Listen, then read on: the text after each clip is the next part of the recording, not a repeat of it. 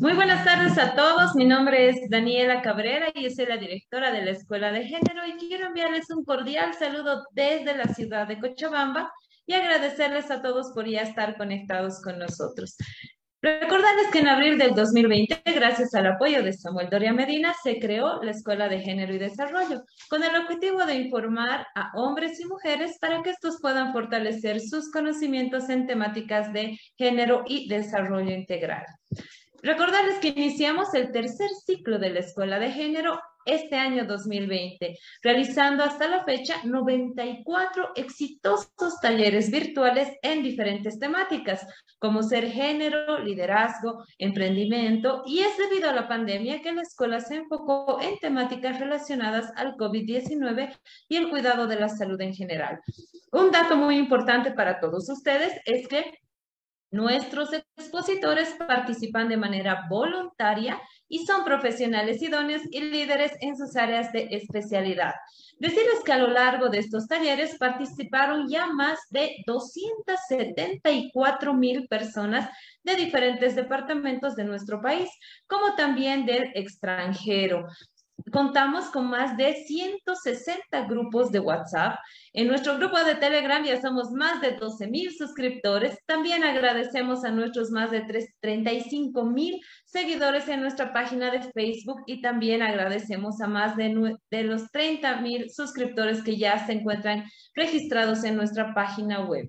Por esto y mucho más, la Escuela de Género es una de las plataformas virtuales con mayor audiencia en nuestro país y también con seguidores en otros países como Estados Unidos, España, México. Un saludo también a todos los que nos acompañan desde Colombia, como también Ecuador, Argentina, Nicaragua, entre muchos otros seguramente. Muchísimas gracias a todos ellos por confiar en este su espacio. Decirles que todos nuestros logros no serían una realidad sin la participación y compromiso de todos ustedes. Les agradecemos de corazón por confiar en este espacio que ha sido creado para ustedes con mucho cariño. Recordarles a todos que los temas de los talleres los eligen ustedes a través de las votaciones que habilitamos en nuestra página de Facebook y también revisamos las sugerencias eh, que nos dejan en los comentarios de nuestra página de Facebook y también en el Instagram. Así que también leemos todos los comentarios que nos llegan a través de los formularios de inscripción. Así que participen y envíenos sus sugerencias para los siguientes talleres de la Escuela de Género. Hoy reafirmamos nuestro compromiso de seguir trabajando porque estamos convencidos que con educación Bolivia puede. Muy buenas tardes a todos, bienvenidos al taller número 95 de la Escuela de Género y Desarrollo, donde vamos a estar hablando sobre un tema muy importante como es el análisis de heces. Vamos a saber qué es lo que se detecta, cómo se interpretan estos resultados y sobre todo cuáles son las enfermedades que de manera preventiva se pueden identificar a través de estos análisis. Queremos agradecer a Samuel Doria Medina por el apoyo constante que nos brinda para la realización de los diferentes talleres. Esperamos que nos pueda acompañar más adelante. Déjenme presentarles, por favor, a nuestro expositor del día de hoy. Él es el doctor Grover Vargas Vaso Alto. Él eh, realizó sus estudios superiores en la Universidad Mayor de San Simón, la Facultad de Medicina Aurelio Meleán. Cuenta con una especialidad de médico gastroenterólogo endoscopista con la formación realizada en el Instituto Gastroenterólogo Boliviano Japonés de Cochabamba. Asimismo, cuenta con una subespecialidad en motilidad gastrointestinal de la Universidad de Sao Paulo, Brasil. Cuenta con un posgrado en ecografía Doppler de la Universidad Católica Boliviana, también un posgrado en ecografía de emergencia y tórax de la Universidad Franz Tamayo. Cuenta también con un posgrado en investigación, en investigación de la Universidad Mayor de San Simón y un posgrado en docencia universitaria por competencias de la Universidad Mayor de San Simón también. Estudió en, cuenta con estudios más bien en endoscopía de imagen avanzada eh, con especialidad en Costa Rica y actualmente trabaja como médico de planta en el Instituto Boliviano Japonés. Él es jefe del servicio de IGBJ y es jefe también de enseñanza e investigación, además de ser director del Centro Ecogastrodiagnóstico SRL. Queremos agradecer al doctor Grover Vargas por acompañarnos en esta noche y poder compartir todos sus conocimientos con nosotros. Decirles a todos ustedes que vamos a tener, como es habitual, 45 minutos de exposición de nuestro invitado de lujo que tenemos el día de hoy y 45 minutos para que todos ustedes puedan realizar sus consultas. Le damos la bienvenida al doctor Vargas. Muchísimas gracias, doctor por haber aceptado nuestra invitación. Iniciamos, por favor. Muy buenas tardes, bienvenido.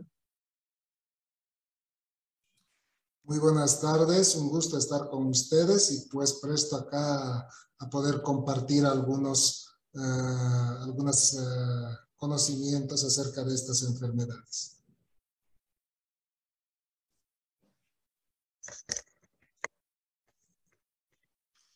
Bienvenido, doctor. Si podemos, por favor, compartir su pantalla. Usted ya está como coanfitrión, puede compartir su pantalla en este momento para poder realizar la presentación si es que la tuviera, doctor.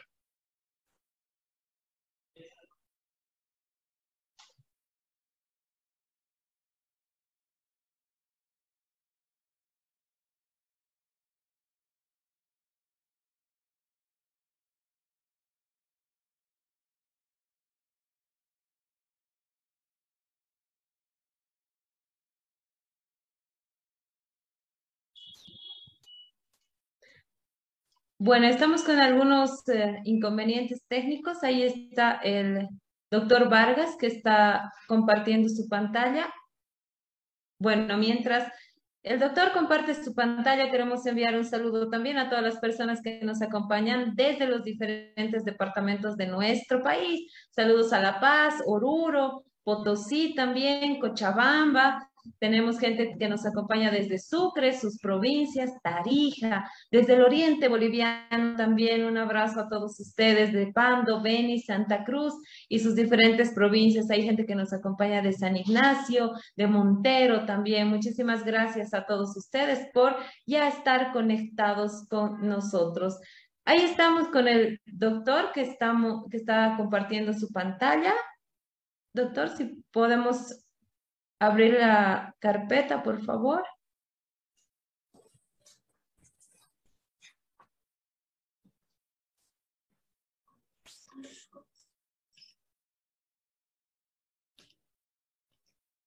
Ok, ¿está todo bien?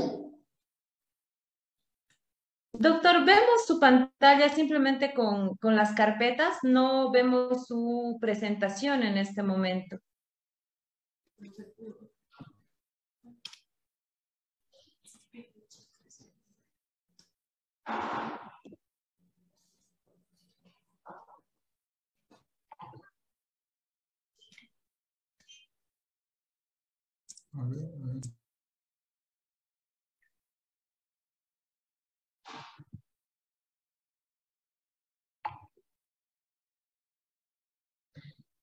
Bueno, nuestro equipo técnico en este momento se va a comunicar con nuestro invitado de hoy para que pueda eh, colaborarle, para que podamos compartir su pantalla.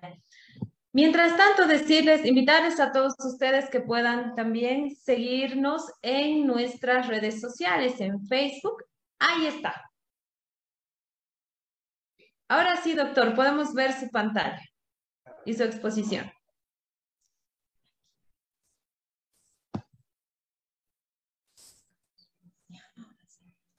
Hola, ahora sí pueden ver la pantalla. Sí, doctor, ahora sí vemos su pantalla. Iniciamos, por favor. Bueno, el día de hoy vamos a hablar un poquito del examen de heces, del análisis de heces, eh, que normalmente nosotros, bueno, pues eh, cuando vamos a un, al médico, pues a veces nos han pedido un examen de heces y a veces no sabemos la gran importancia que tiene el, de esta prueba. Entonces, es comúnmente conocido como, copro, como coproparasitológico, que es el análisis de heces, es una serie de pruebas que se realizan en la muestra de heces, en la materia fecal, para, para que nos puede ayudar a diagnosticar ciertas enfermedades que afectan al tubo digestivo. Estas afecciones pueden incluir desde una infección, como parásitos, bacterias, virus, absorción deficiente de nutrientes o cáncer. Entonces, esto es muy importante darnos cuenta que el hecho de que nosotros eh, tengamos un, eh, el diagnóstico en las heces nos va a dar mucha información acerca de muchas enfermedades del tubo digestivo. Entonces es una prueba muy importante y a veces esto hay que recalcar que los profesionales bioquímicos pues tengan mucho cuidado en el análisis y los pacientes tengan mucho cuidado en la toma de muestra, que es fundamentalmente porque dependiendo de este estudio pues nosotros podemos diagnosticar una infinidad de enfermedades como la vamos a ver más adelante. Y entonces, eh, en, el, en, el, examen de heces vamos a poder ver la consistencia, vamos a a eh, valorar las características físicas como la consistencia, densidad, olor de las heces, color, olor de las heces.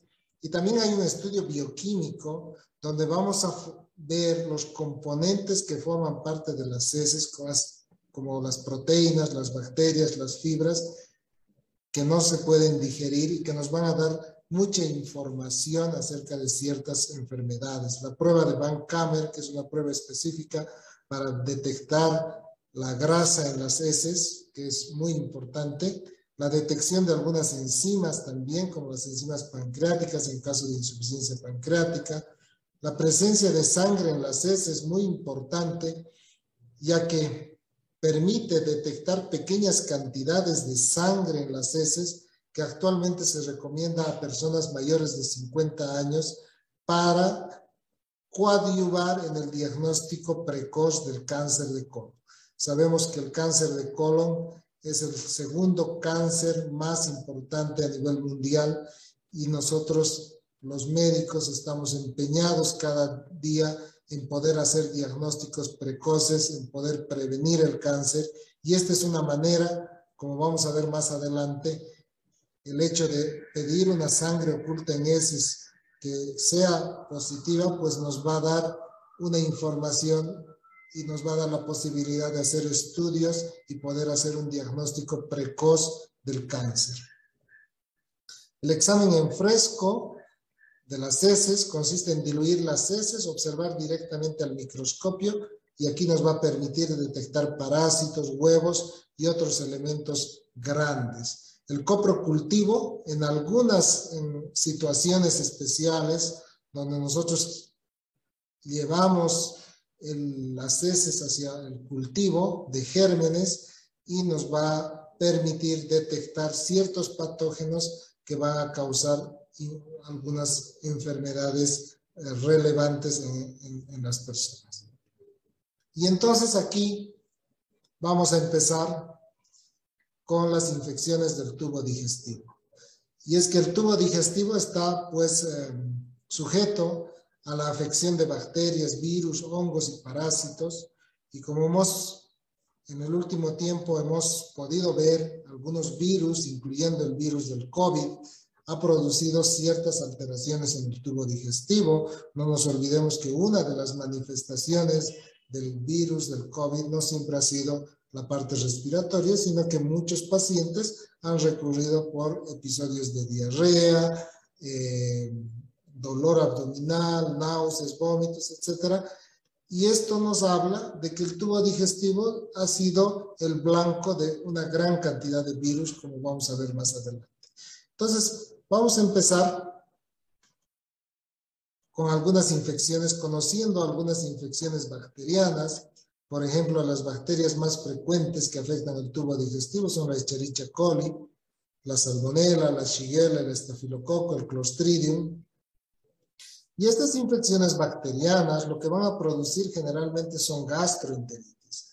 Y nosotros llamamos gastroenteritis aquellos síntomas, por ejemplo, náuseas, vómitos y diarrea asociado a dolor abdominal. Eso es para nosotros una gastroenteritis afección del estómago y afección del intestino. El estómago con manifestaciones como náuseas y vómitos y el intestino con diarreas persistentes.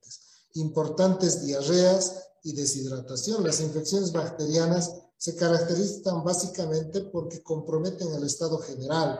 Generalmente el paciente está muy febril, muy asténico, muy comprometido, se deshidrata fácilmente dependiendo de la condición de base y al final podría llevar a una infección generalizada que podría incluso comprometer la vida del individuo. Tenemos algunos, algunas otras bacterias, por ejemplo el estafilococo y, eh, y el Escherichia coli, como habíamos mencionado. Miren, por ejemplo, el estafilococo acá tiene un periodo de incubación muy cortito, 6 a 8 horas, se encuentran los alimentos y produce episodios también de tipo tóxicos como náuseas, vómitos y diarreas persistentes. Una causa muy importante, por ejemplo, es la Escherichia coli, que es una bacteria, como estamos viendo acá, que afecta el, el tubo digestivo, tanto el intestino delgado como el colon, produciendo múltiples lesiones como erosiones y a veces hasta sangrados. Entonces, fuertes cólicos abdominales, mucho dolor en el paciente, la diarrea es líquida y a veces con mucha sangre y a veces esto es el paciente a veces se asusta porque compromete mucho el estado general, el paciente pierde mucha sangre, moco, empieza con mucha, es muy peligroso y hemos visto, digamos, eh, a veces echerichas colis bastante agresivas que puede llegar a comprometer eh, la vida del paciente. Cansancio, fiebre, que son síntomas propios de las infecciones bacterianas, pero sí en el último tiempo lo que nosotros vemos es que estas bacterias pues agarran resistencia a los antibióticos y pues cada vez son un poquito más agresivas y producen mayor compromiso del estado general de los pacientes. La salmonela y la shigella, ¿no? Salmonelosis, ¿no? Es común, se contagia por medio de alimentos, generalmente pescado, plantas, semillas, ¿no? Y su cuadro clínico es variable, ¿no? Generalmente caracterizado por las náuseas, los vómitos, la diarrea, fiebre, escalofríos, sangre en las heces, ¿no? Fatiga, mareos, cefalea. La shigelosis al igualmente produce también diarreas un poquito más graves, ¿no? Que pueden incluso llegar a un proceso inflamatorio y con producción de moco, sangre, lo que se llama la disentería bacteriana, asociado siempre a dolor abdominal, náuseas, vómitos y fiebre con compromiso importante del estado general de los pacientes. Hay algunas enfermedades, también otras bacterias, por ejemplo el Clostridium difficile, que son bacterias que causan una diarrea, dolor, sangre, pero esto en el contexto de pacientes que han estado hospitalizados o pacientes que han recibido muchos antibióticos. Y esto es muy importante porque en el último tiempo hemos tenido muchos pacientes, por ejemplo, que a razón del COVID han recibido una carga de antibióticos bastante importante y esto ha permitido que la flora bacteriana de todo el intestino grueso pues se vaya debilitando y este tipo de bacterias como el Clostridium, que son bacterias oportunistas, pues han, eh, han hecho que proliferen y han hecho que produzcan este tipo de diarreas. Y si bien es cierto la infección primaria es la que se controla, el paciente termina con diarreas, y con diarreas muy importantes que a, veces han ameritado la hospitalización y el uso de antibióticos de amplio espectro para controlar este tipo de bacterias. También la utilización de corticoides, no sabemos que mucho en el último tiempo, a razón también del, del virus, mucha gente ha utilizado corticoides, ha utilizado antibióticos y son gente de la tercera edad que han adquirido la enfermedad y pues estos son factores de riesgo para que bacterias oportunistas como el Clostridium difficile pues puedan proliferar y puedan atacar el intestino grueso produciendo gran morbilidad y en algunos casos hasta mortalidad en los pacientes. Bueno, eso en relación a lo que son los, las bacterias, ¿no? Y ahora vamos a hablar un poquito también de los parásitos que se identifican en las heces Y dentro de los parásitos, pues en, en nuestro medio existen una gran cantidad de parásitos y las más conocidas son la ameba, la mebiasis, la yardiasis y todos estos, ¿no? Láscaris lumbricoides, estrongiloides, trichures, y dependiendo del lugar, de la zona, pues el paciente puede infectarse con cualquiera de estos parásitos. Vamos a ver algunos, algunos ejemplos de algunos parásitos porque no podemos ver todos porque esto es una muestra nada más de los parásitos más frecuentes porque existen una gran gama, por lo menos unos 30 a 35 variedades de parásitos en nuestro medio. La ameba es una es uno de los parásitos más frecuentes, que se llama amebiasis. Puede ser el paciente, hay muchos portadores asintomáticos, o sea, personas que tienen o viven con amebas.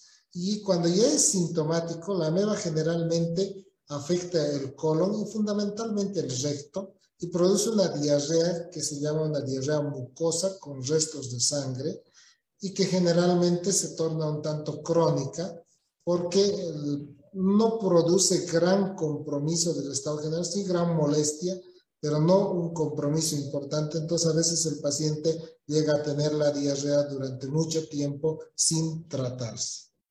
A nivel extraintestinal podemos ver también que podemos ver, digamos, amebiasis, por ejemplo, en el hígado, en el pulmón, cerebro, piel, pero ya en casos ya complicados. La yardiasis es otra enfermedad que se ve frecuentemente, sobre todo en niños, y que produce dolor abdominal de leve e inconstante, hiporexia, fetidez fecal y diarrea. Entonces acá, por ejemplo, el síntoma principal de la yardia es que produce dolor y hiporexia. Generalmente los niños no quieren comer, tienen poco apetito, bajan de peso, se altera el desarrollo eh, del crecimiento normal de los niños y esto pues eh, es producido por este eh, parásito que se conoce como Yardia lamblia. Algún parásito que seguramente también lo han escuchado hablar, el Ascaris lumbricoides, que son parte de los gusanos redondos, que puede producir síntomas como dolor, náuseas, vómitos, diarrea, distensión y pérdida de peso. A veces hay la proliferación de ovillos en esto, ovillos que incluso se ha necesitado cirugía para poder sacar eh, la gran cantidad de parásitos que habían en los niños, sobre todo eh, produciendo una desnutrición y también retardo en el crecimiento normal de los, de los, de los niños. ¿no? Este es un parásito también, el estrongiloides estercorales, es un parásito que produce diarrea con unas deposiciones fétidas, sin moco, con sangre, mucho pujo tenesmo, es lo que nosotros conocemos como estrongiloides, ¿no? Mucho meteorismo, mucho gas, es náuseas, vómitos, y eh, nosotros normalmente utilizábamos para el tratamiento de este parásito lo que es la ivermectina. Eh, entonces, eh, a, raíz del COVID, pues se ha visto que este parásito ha disminuido en forma importante, precisamente porque mucha gente por el COVID ha empezado a utilizar eh, la ivermectina como tratamiento para el COVID y pues ha erradicado este tipo de parásitos que al final son parásitos también agresivos, son hematófagos y en algunos pacientes, por ejemplo, que son inmunocomprometidos, como pacientes con SIDA, pacientes con cáncer, pacientes que reciben quimioterapia, pues eh, este parásito es letal y puede producir hasta la muerte del, del individuo.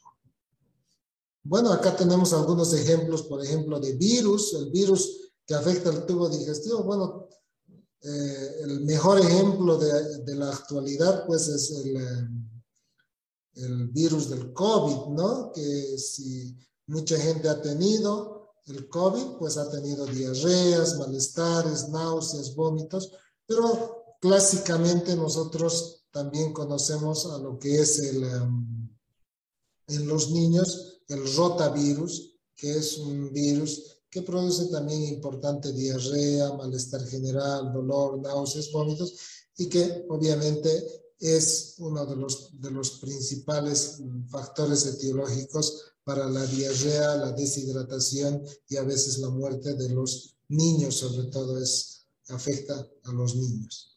Los hongos, acá por ejemplo vemos como hay hongos, hifas de hongos que pueden proliferar tanto en el esófago, en el estómago, en el intestino, que, que afectan generalmente a los individuos de la tercera edad, pacientes inmunocomprometidos, diabéticos o que tienen alguna enfermedad eh, que eh, permita la proliferación de estos hongos y pues eh, esto afecta dependiendo del lugar donde se van a ubicar los hongos, pues produce mucho dolor, malestar, diarreas, dispepsias, etcétera, cansancio y compromiso del estado general que es muy importante en estos individuos.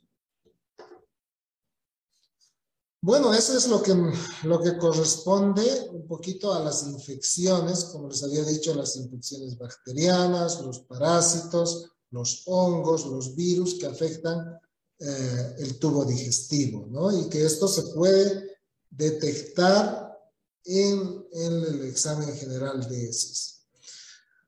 Otro campo muy importante es lo que corresponde a la sangre oculta en heces. Muchas veces nosotros nos hemos, em, eh, eh, dado cuenta que en las heces hay sangre, que sería la sangre macroscópica, que nosotros la podemos ver, pero cuando hablamos de sangre oculta es aquella sangre que nosotros no la podemos ver.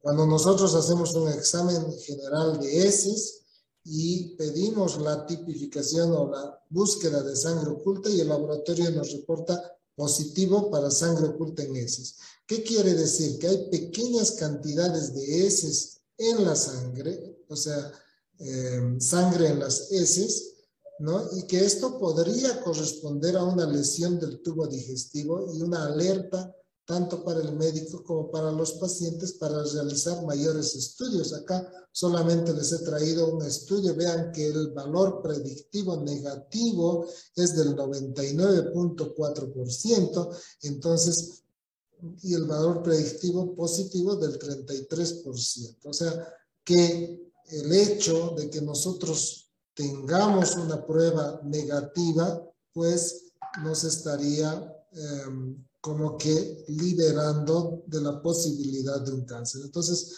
esto para estudios de tamizaje, para estudios poblacionales, pues es muy importante porque nosotros pretendemos buscar el cáncer en personas asintomáticas, no en personas sintomáticas, porque cuando las personas ya tienen las molestias, pues nosotros hacemos los estudios, Generalmente el paciente con molestias va a ir a consultar al médico. En cambio, los pacientes asintomáticos generalmente no van.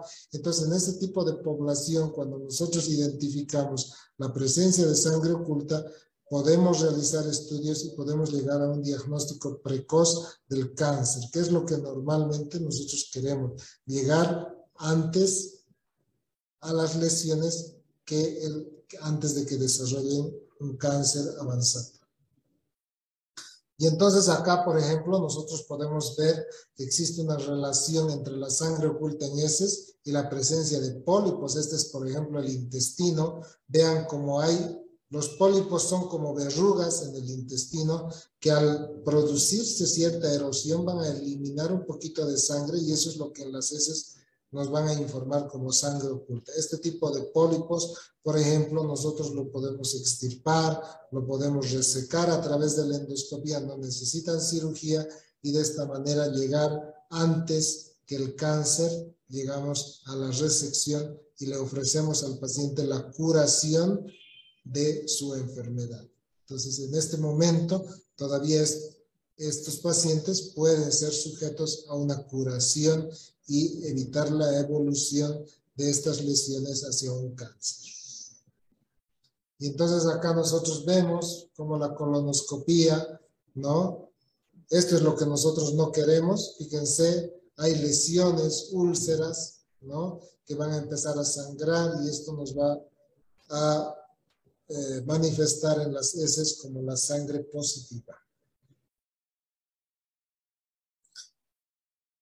Y para terminar, pues, hablarles de algunas, mm, algunas enfermedades de mala absorción, ¿no? Que se va a poder también detectar en el, en el tubo digestivo a través de las heces. Sabemos que el tubo digestivo es el encargado de la absorción de alimentos. Y cuando hay una mala absorción, pues el paciente lo primero que manifiesta es una diarrea. Y si nosotros hacemos un examen de las heces, pues vamos a ver alimentos poco digeridos, con fibra o bastante, digamos, alimentos que no van a ser ni siquiera digeridos, menos absorbidos, y entonces esto va a producir eh, varias enfermedades. Por ejemplo, acá una, una de las enfermedades más comunes que, en la actualidad nosotros vemos se llama enfermedad celíaca, ¿no? La enfermedad celíaca es una enfermedad de, de, de, un, de una etiología autoinmune donde se va, se va a comprometer el epitelio de absorción y vean cómo un epitelio de absorción normal se va a convertir en un epitelio plano y entonces el intestino no tiene la capacidad de absorber alimentos el paciente manifiesta por una diarrea y entonces ahí el paciente empieza a bajar de peso, se compromete su estado general, muchos síntomas relacionados con la dieta y entonces eh, esto también podemos ver o podemos sospechar en forma inicial a través de un examen de heces cuando vemos alimentos poco digeridos y poco absorbidos en el contexto de un paciente que tiene diarrea crónica y pérdida de peso.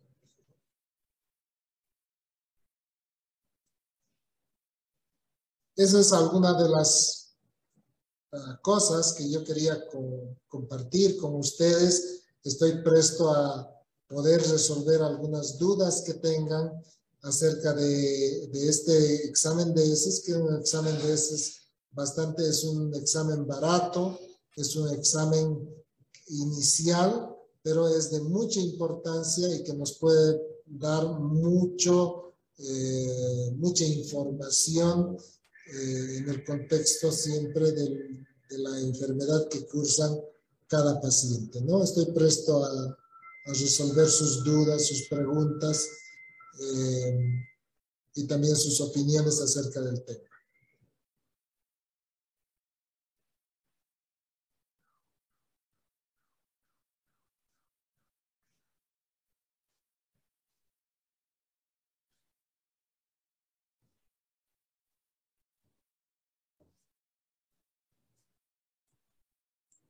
Perdón, ahora sí. Queremos agradecer al doctor Grover Vargas por esta explicación que nos ha dado el día de hoy acerca de este tema tan importante como es el análisis de heces. Ha podido, estoy segura que nos ha, eh, ha diluido muchas dudas que teníamos muchos de nosotros que estamos conectados el día de hoy. Muchísimas gracias, doctor. Iniciamos, por favor, con la ronda de preguntas para todas aquellas personas que nos acompañan, por favor.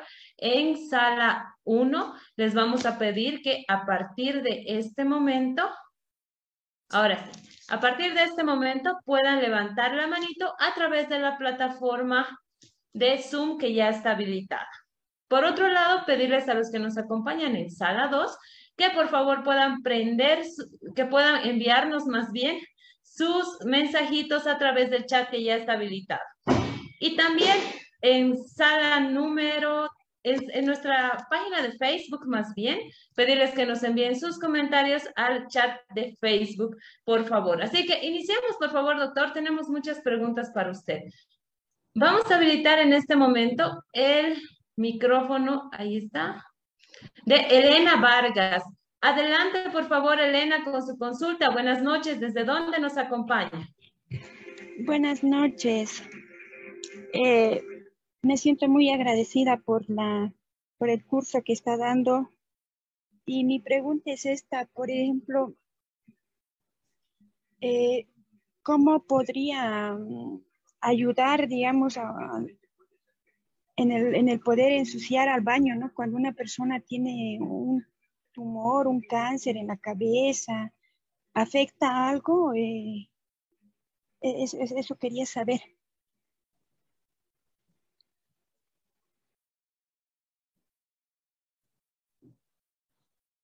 Hola. Eh, sí, Elena.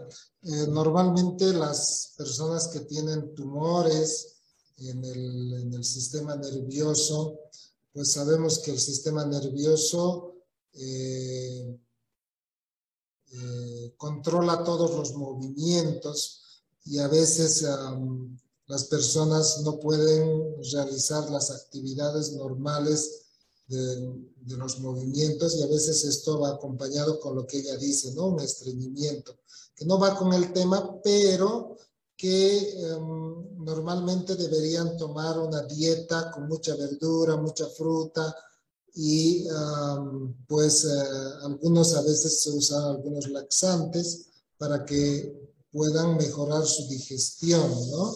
Entonces, pero sí es bastante común ver las personas que no tienen mucha actividad, pues ir con este tipo de eh, constipación que se llama, ¿no? Que podría ser, digamos, motivo para que podamos hablar en otro en otra ocasión, ¿no? Del estreñimiento, que es una enfermedad que afecta a mucha, una población también grande, ¿no? Muchas gracias, doctor, por esta recomendación y le vamos a tomar la palabra. En los siguientes talleres vamos a programar para hablar sobre este tema tan importante como es el estreñimiento, que afecta obviamente a nuestra salud. Muchísimas gracias. Continuamos, por favor. Vamos a habilitar ahora el micrófono de Augusto Flores. Adelante, por favor, Augusto. Buenas noches. ¿Desde dónde nos acompaña? Muy buenas noches. Eh, hablo desde la ciudad de La Paz. Eh, felicitar por la ponencia, bastante interesante. Eh, mi pregunta va con respecto a la preparación que se tiene que, perdón, la preparación que se le debe eh, indicar al paciente para poder recolectar la muestra y también con respecto al procedimiento, cómo son los pasos que se debe llegar a, realizar para hacer el examen parasitológico. Bueno, es una pregunta bastante buena, ¿no? Porque eh, no nos olvidemos que el diagnóstico de eh, laboratorial, se podría decir, va a depender mucho de esa toma de muestra y de la toma y del tiempo que va a tardar el paciente en llevar eh, la muestra hacia el laboratorio. Generalmente los, muchos de los laboratorios solicitan que se tome la muestra en ambientes de los laboratorios y, y se haga la entrega inmediata. ¿Por qué? Porque precisamente si nosotros exponemos al tiempo, exponemos más de seis o ocho horas unas deposiciones al aire ambiente, a la exposición de la luz, puede ser que eh, el resultado que nos dé el laboratorio no va a ser el adecuado. Entonces, generalmente se pide que el frasco que donde nosotros vayamos a recolectar sea estéril, que no dejemos mucho tiempo eh, entre la recolección y la entrega del laboratorio, tampoco eh, exponer estas al ambiente o a la luz solar que también va a producir alteraciones en los resultados eh, del examen en realidad. Y muchas veces, a veces el paciente va, lleva las muestras y dice, no, no salió nada, pero no es que no tiene nada, sino que ha sido una mala toma de muestra, ha tomado mucho tiempo en entregar eh, los resultados y pues... Um, pasadas las 24 horas, por ejemplo, si las deposiciones son líquidas, tienen que ser inmediatas, menos de 30 minutos. Eso nos va a, dar la efectividad, porque si no se van a destruir las células y eso que, a nosotros nos interesa mucho para el diagnóstico. ¿no? Entonces, recomendación siempre... Continúe, por favor, doctor, continúe.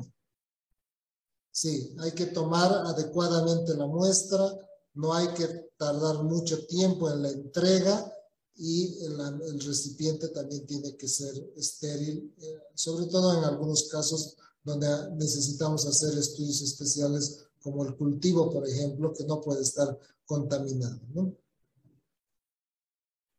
Muchas gracias, doctor, por esta explicación y un saludo a todas las personas que nos acompañan desde la ciudad de La Paz. Continuamos, por favor, vamos a habilitar ahora el micrófono en sala 1 del doctor Fernando Crespo. Muy buenas noches, doctor. Es un gusto tenerlo nuevamente con nosotros. Eh, bueno, lo vemos conectado siempre en los diferentes talleres. Bienvenido, adelante con su consulta. ¿Desde dónde nos acompaña, por favor? Gracias, Danielita. Buenas noches. Y estoy aquí en Cochabamba. Ah, soy geriatra, doctor Vargas, mucho gusto, linda exposición. Mi pregunta va, uh, sabemos que obviamente el apoyo que nos da el laboratorio de ese es fundamental para un diagnóstico, ¿no? Eh, en mi espacio de trabajo, que es la tercera edad, obviamente me encuentro con factores eh, de, de, poderme ayudar con los laboratorios de ese. Entonces, la pregunta es, ¿qué opina de los um, exámenes seriados de tres muestras obviamente, ¿cuándo recomienda hacerlos? Sí, doctor, esa es una, una, buena pregunta, porque normalmente cuando nosotros hacemos un examen inicial, un examen simple, a veces nuestra posibilidad diagnóstica llega entre un 20-25%. Cuando nosotros hacemos un examen seriado, entonces, la posibilidad diagnóstica, la posibilidad de encontrar un germen, ¿no? Es mayor, o sea, llegamos a más del 50% en un examen seriado. El problema es, no veo mucho problema en las, digamos, en las enfermedades agudas, donde yo pienso que es una sola muestra bien tomada es suficiente. Pero ya cuando la diarrea es crónica y necesitamos varias muestras, cuando el paciente tiene una diarrea, por ejemplo, de más de 15 días, más de un mes, pues ahí es mejor tomar un examen seriado a un simple porque va a aumentar nuestras posibilidades de diagnóstico y etiológico, porque lo que nosotros queremos es es ser un diagnóstico específico para darle un tratamiento específico. Entonces, pienso que es bien importante en aquellos casos de diarrea persistente o de diarrea crónica el examen de heces seriado. Muchas gracias al doctor eh, Fernando Crespo, que siempre está conectado con nosotros y seguramente muy pronto también lo vamos a invitar. Ya conocemos la especialidad que él tiene, lo vamos a estar invitando también para que pueda participar como expositor de nuestro taller. Muchísimas gracias, doctor Crespo, y también agradecemos al doctor Vargas por esta explicación sobre este tema tan importante. Continuamos, por favor, ahora sí nos trasladamos hasta nuestra página de Facebook, donde Marquis Tulio Córdoba Rojas tiene una pregunta muy interesante para usted y nos dice, ¿puede haber equivocación en el análisis de heces, doctor? ¿Cuándo se da este caso y por qué? Bueno, yo pienso que el tema del término quizás equivocación no es el que más se aplica. De pronto, eh, el, contexto, el contexto de la enfermedad es muy importante, ¿no? Muchas veces uno agarra y ingiere eh, algunas toxinas y estas toxinas obviamente producen diarrea, náuseas, vómitos, lo que nosotros llamamos eh, enfermedad tóxico-alimentaria. Y entonces el individuo, el paciente lleva las heces y en las heces, obviamente las toxinas no se ven en las heces, entonces el examen va a salir como un examen normal. Entonces muchas veces el paciente viene y dice, em, no tengo nada, pues tengo la diarrea, tengo la enfermedad, pero no tengo nada en el examen de heces y está mal. No es que esté mal, sino es el contexto de la enfermedad. Las diarreas tóxico-alimentarias, o sea, las diarreas producidas por toxinas, generalmente vienen con coproparasitológicos normales. Ahora ya después, eh, no nos olvidemos las diarreas bacterianas, las diarreas virales, las diarreas parasitarias, fúngicas, bueno, van a tener alteraciones pero las diarreas tóxicas alimentarias vienen con coproparasitológicos normales y esto pues a veces confunde al paciente y el paciente dice no, está mal hecho, no es que esté mal hecho, sino es el contexto de una determinada enfermedad. Muchas gracias, doctor. Continuamos, por favor. Tenemos una pregunta también desde Facebook y Rubí Legum nos dice, buenas noches, doctor. ¿Para qué sirve, para qué nos sirve la prueba de moco fecal y cómo se le interpreta? El moco fecal es, una, es un hallazgo muy, muy importante porque a partir del moco, porque siempre el médico a veces pregunta, cómo son las deposiciones. ¿Hay moco, no hay moco? Esto es muy importante porque a partir de la presencia de moco nosotros podemos guiarnos hasta ciertas enfermedades.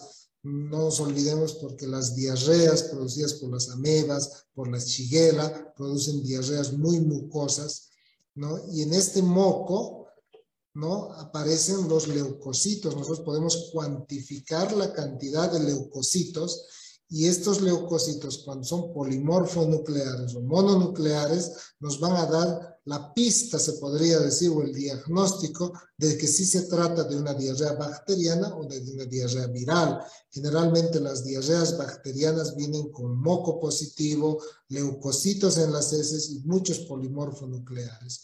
Entonces, esto, por ejemplo, nos hace el diagnóstico de una diarrea bacteriana infecciosa y que nos permite darle un antibiótico al paciente para la resolución. Hay algunos colegas que, eh, que previo al antibiótico les hacen un cultivo, que no está mal, pero en cuestiones prácticas, eh, pues eh, iniciar un antibiótico, generalmente vamos a tener éxito en más del 90% de los pacientes. Muchas gracias, doctor. Continuamos, por favor. Ahora sí, nos trasladamos de manera virtual a nuestra sala número dos. Enviamos un saludo a todas las personas que nos acompañan en esta sala. Eh, Mariela Jimena Paredes nos dice, buenas noches, doctor Grover. ¿Cuál es la diferencia entre una diarrea viral y una bacteriana clínicamente en niños menores de 5 años? ¿Y cuál es su conducta según su experiencia, doctor? Bueno, esa es una, pregunta bastante interesante, ¿no?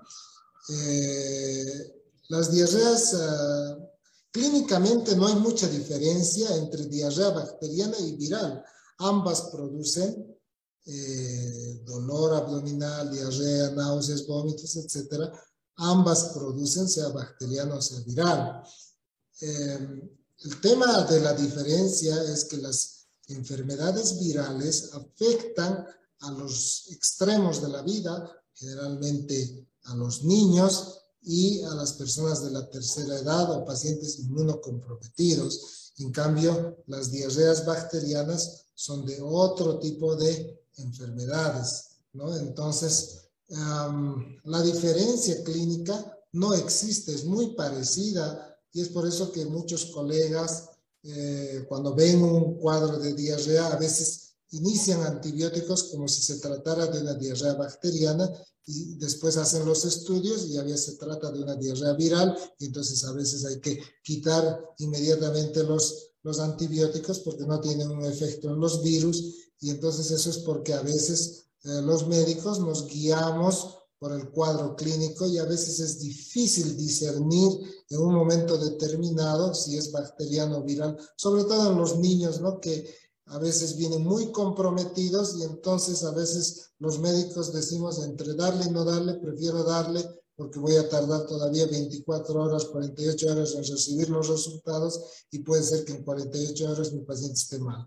Entonces, es bien difícil, si no se tienen los laboratorios rápidos, pues hacer un discernimiento rápido de la etiología. Muchas gracias, doctor. Continuamos en sala 2. Jocelyn Hurtado Medina nos dice, ¿qué pasa cuando en un adulto sus heces son de color blanquecino, doctor?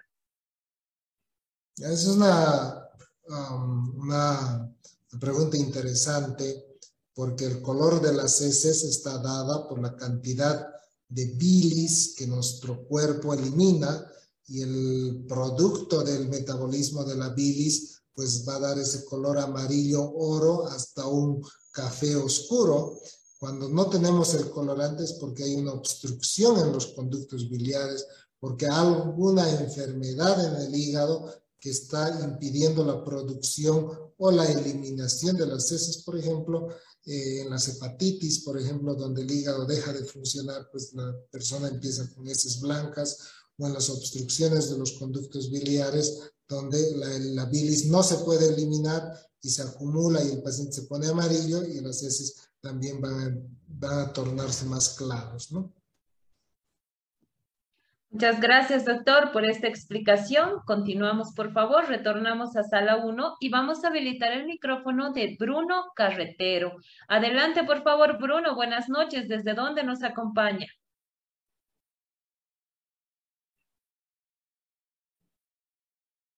Nuevamente, por favor, Bruno Carretero. Bueno, al parecer está con algunos problemas técnicos, Bruno. Vamos a continuar, por favor. Vamos a habilitar ahora el micrófono de... Ahí está. Adelante, Bruno, por favor. Buenas noches. ¿Desde dónde nos acompaña? Bueno, muchas gracias. Eh, buenas noches. Eh, me comunico desde Sucre. Eh, primero, felicitarle al doctor por la exposición. bueno, doctor, mire, quería consultarle lo siguiente. Yo hace un tiempo, aproximadamente un año o más, eh, presento eh, unos, una molestia abdominal. Generalmente son ruidos, los borborismos, los ruidos intestinales son muy fuertes, muy audibles y también el peristaltismo. Esto generalmente eh, se presenta en las mañanas cuando despierto o por ahí en las tardes cuando descanso al despertarse hay como una revolución en los intestinos y los ruidos son muy, muy audibles, muy incómodos. Eh, me hice, em, me hicieron estudios de coprocicles seriados, no salió nada. En alguna ocasión me recetaron albendazol, con eso redució un porcentaje, pero a las dos semanas volvieron los ruidos que son muy fuertes, muy audibles, doctor. Entonces, no sé qué actitud se podría tomar cómo podría llevar este, a solucionar este problema. Gracias. Bueno, es una molestia, es una molestia eh, bastante frecuente en la población y sí, es correcto eh, que la primera sospecha del diagnóstico haya sido una parasitosis Seguramente por eso le han pedido los parasitológicos simples, seriados, etc. Pero cuando no hay parásitos, nosotros tenemos que mm, analizar que esos ruidos son por el aire. Entonces, el aire y el agua que hay en el intestino. Cuando aumenta el aire, ¿no? Entonces, ah, el aire en contacto con el agua y el movimiento intestinal es lo que produce ese borborismo. Pero entonces nos preguntamos por qué aumenta el aire en el intestino. Y para esto la respuesta es de que uno depende de la dieta. Hay muchos alimentos, muchos, por ejemplo, las harinas, que fermentan rápidamente y esta fermentación produce como parte del proceso fermentativo, produce gas. Y ese gas, pues, es el que produce los ruidos intestinales y entonces estaría en relación, uno, a la dieta. Y dos, estaría en relación con la cantidad de bacterias. Muchas veces nosotros tenemos un sobrecrecimiento bacteriano en el intestino grueso. Entonces las bacterias cuando aumentan en su población eh, metabolizan los alimentos y producto de ese metabolismo es la producción de gas. Entonces, ¿qué es lo que les recomiendo, Bruno? Primero, disminuir los alimentos que fermentan, como por ejemplo eh, las harinas, disminuir las harinas, el pan, ¿no? Eh, uno. Dos, eh, podría ayudarle el hacer algún antibiótico local. Nosotros tenemos antibióticos, por ejemplo, como la rifaximina, que son antibióticos locales que le van a ayudar a regularizar la flora ¿no? del intestino y le van a permitir pues mejorar o disminuir la cantidad de gases. Hay algunos medicamentos también que podrían ayudarle para tratar de regularizar la digestión, hacer buen ejercicio, verduras, frutas, evitar el estreñimiento, también son otras de las medidas que también le podrían ayudar.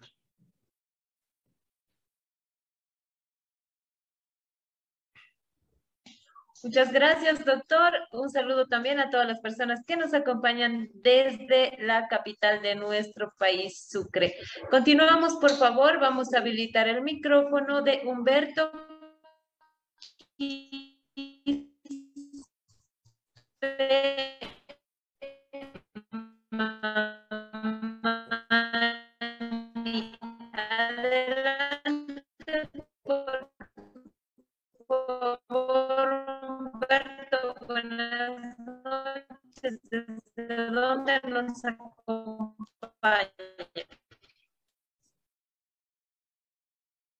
Nuevamente, por favor, Humberto Quispe, mamá noches, ¿desde dónde nos acompaña?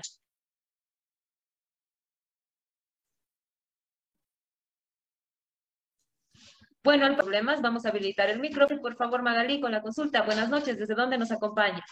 Muy buenas noches, eh, de la ciudad de La Paz, el Alto.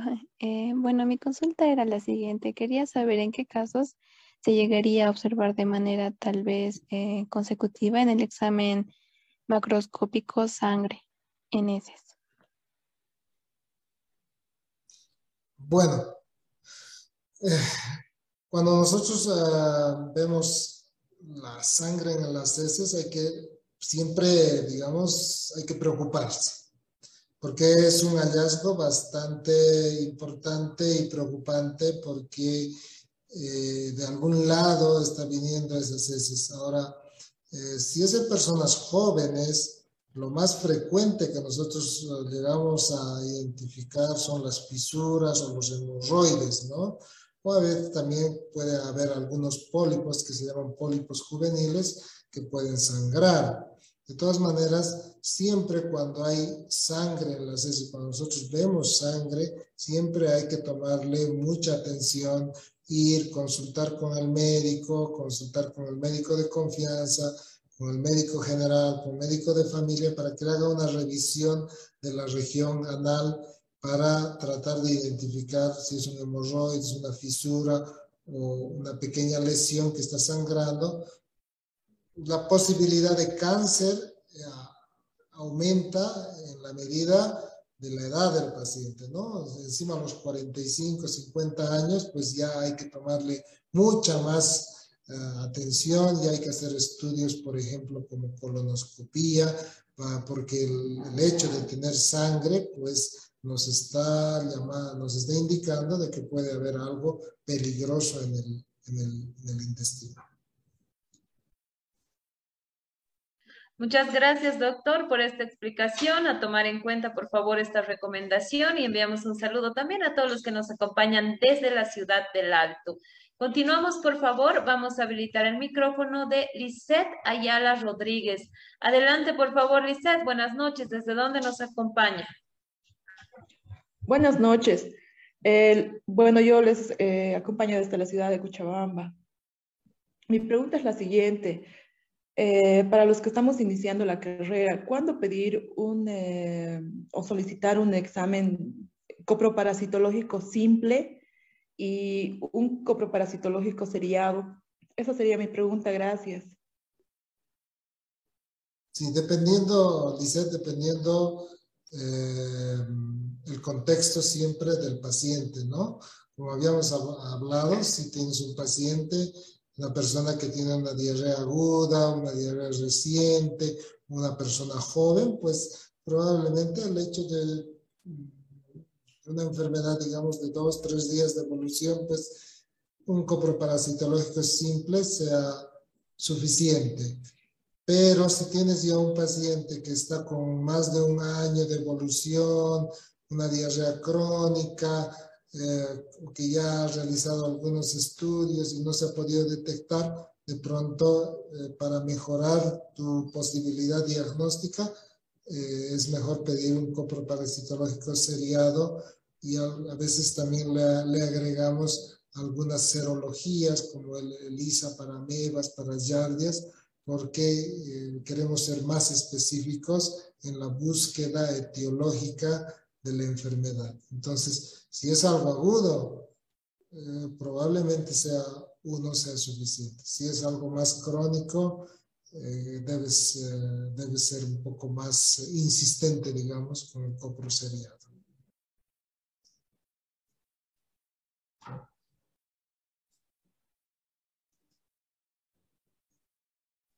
Muchas gracias, doctor, por esta explicación. Continuamos, por favor. Vamos a habilitar ahora el micrófono de Fanny. Adelante, por favor, Fanny. ¿Cuál es su nombre completo y desde dónde nos acompaña?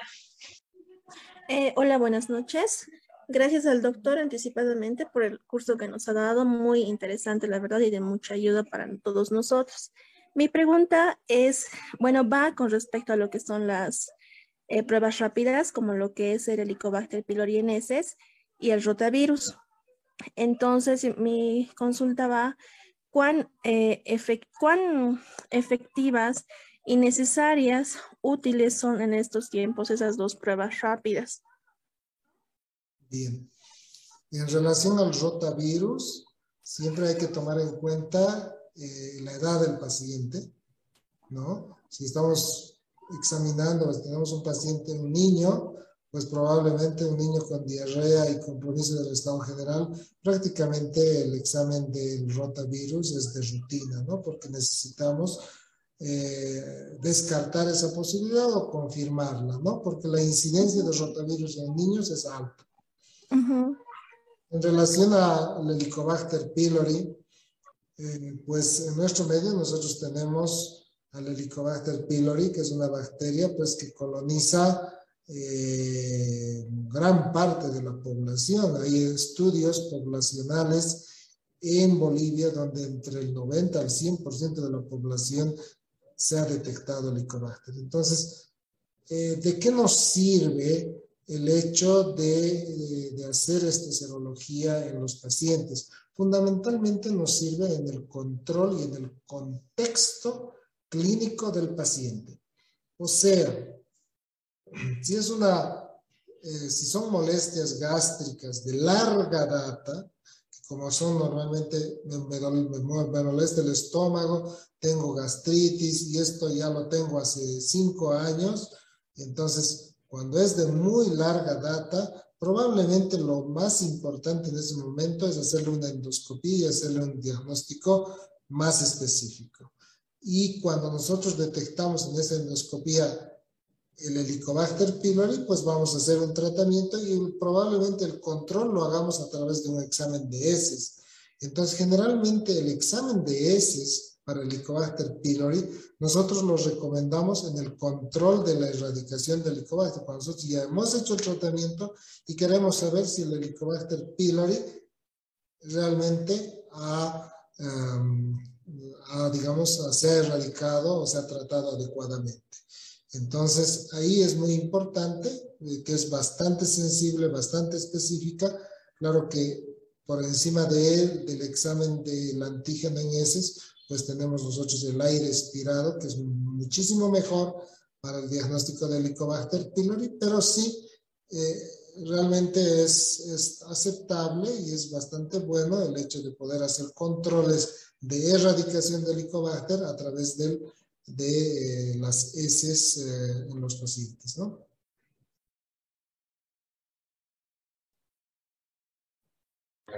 Muchas gracias, doctor. Continuamos, por favor. Vamos a ahora habilitar el micrófono de Vane Meneses. Adelante, por favor, Vane. Buenas noches. ¿Cuál es su nombre completo y desde dónde nos acompaña? Eh, buenas noches, desde, desde Cochabamba. Eh, entonces, doctor, a la, a la respuesta que dio, eh, soy bioquímica y a veces los pacientes vienen al laboratorio, ¿no? Y nos preguntan, eh, ¿cuándo voy a hacer el antígeno para, para, para, la prueba del Helicobacter pylori? ¿El antígeno o el anticuerpo en sangre? A veces el médico solo pone el Helicobacter pylori y el paciente nos pregunta. Entonces, ¿cuál sería lo mejor, Doc, a lo que ha respondido el antígeno, Doc? Bueno, si nosotros queremos ser más específicos y el paciente, muchos pacientes eh, a veces solo quieren saber si tienen o no tienen el Helicobacter pylori. Si el mejor que la serología es el, es el antígeno en heces para el Helicobacter pylori. Eso sí es mm, más, eh, más sensible, más específico que la serología, ¿no? Entonces, tratar de, si viene el paciente en el contexto de que solo quiere saber si tiene el Helicobacter pylori, es mejor hacerle un antígeno eh, que es más sensible y más específico que la serología. Muchas, muchas gracias, doctor. Continuamos, por favor. Vamos a habilitar ahora el micrófono de María Escobar. Adelante, por favor, María. Buenas noches. ¿Desde dónde nos acompaña?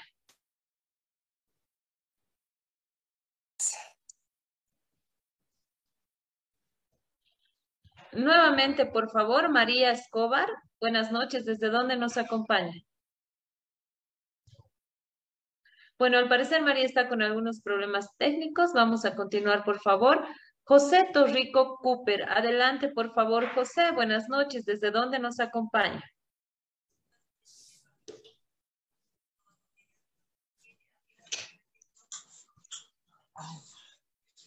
Adelante, José Torricos, por favor.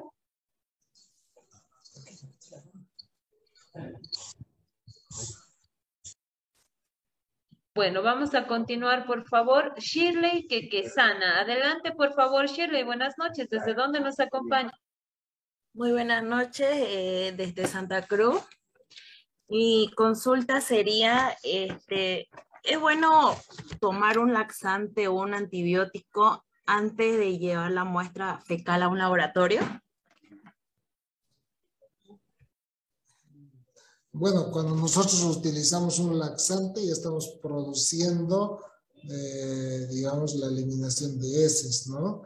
Generalmente no es adecuado, aunque algunos pacientes, cuando nosotros, para nosotros clínicamente es importante descartar algún parásito, pues si las personas son, tienen mucha constipación, pues sí, algunos médicos eh, podemos, digamos, estimular el intestino para que puedan presentar las deposiciones y nosotros podamos eh, buscar la, etiología de la enfermedad. No es lo correcto, pero hay casos eh, donde los pacientes son muy estreñidos y que no tenemos otra opción que darles algún estimulante, ¿no?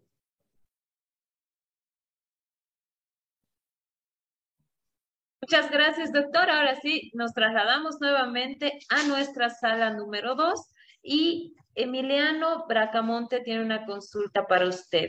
Sin antes mandar un saludo a todas las personas que nos acompañan también desde el departamento de Santa Cruz y Cochabamba también.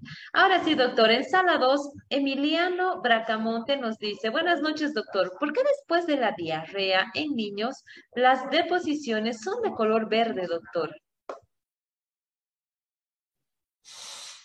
Bueno, el, eh, primero hay que, hay que ver, ¿no? Eh, la etiología, ¿no? A veces estas deposiciones, normalmente cuando uno contrae una infección bacteriana, es a veces raro en Bolivia que solamente sea bacteriana, solamente sea viral o solamente sea parasitaria. A veces nosotros tenemos pacientes que tienen una combinación de, de, bacteriana con parasitaria, con viral o ambas, etcétera, es em, difícil en nuestro entorno eh, que sea solamente o bacteriana o parasitaria. Entonces, a veces son varios parásitos también.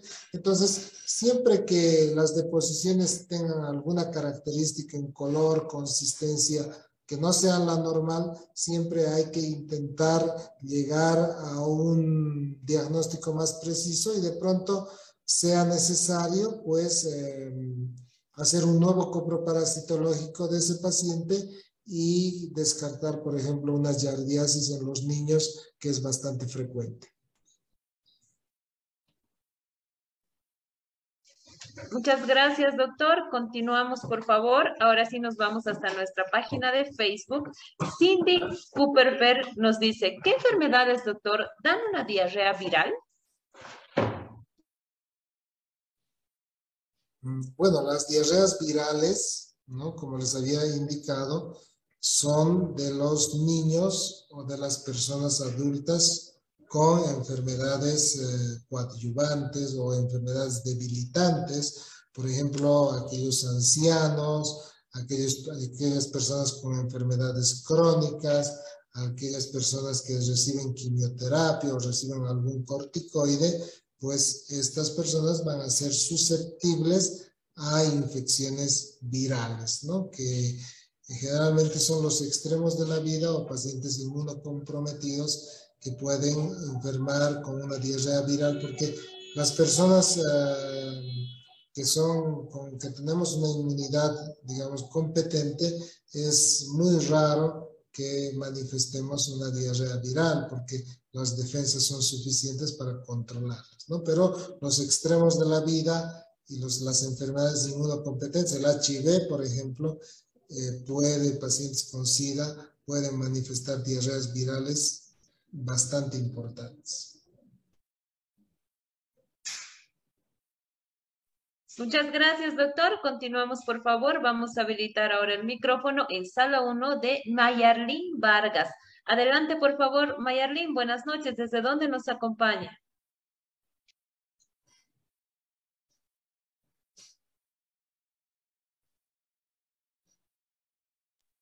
Nuevamente, por favor, Mayarlín Vargas. Buenas noches. ¿Desde dónde nos acompaña? Bueno, al parecer Mayarlín está también con algunos problemas técnicos. Vamos a habilitar ahora el, el micrófono de Álvaro Huachaya. Adelante, por favor, Álvaro. Buenas noches. ¿Desde dónde nos acompaña?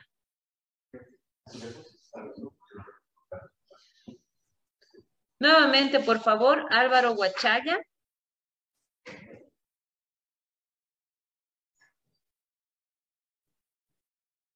Bueno, al parecer no está atento. Continuamos, por favor, doctor Cristian Ariel García.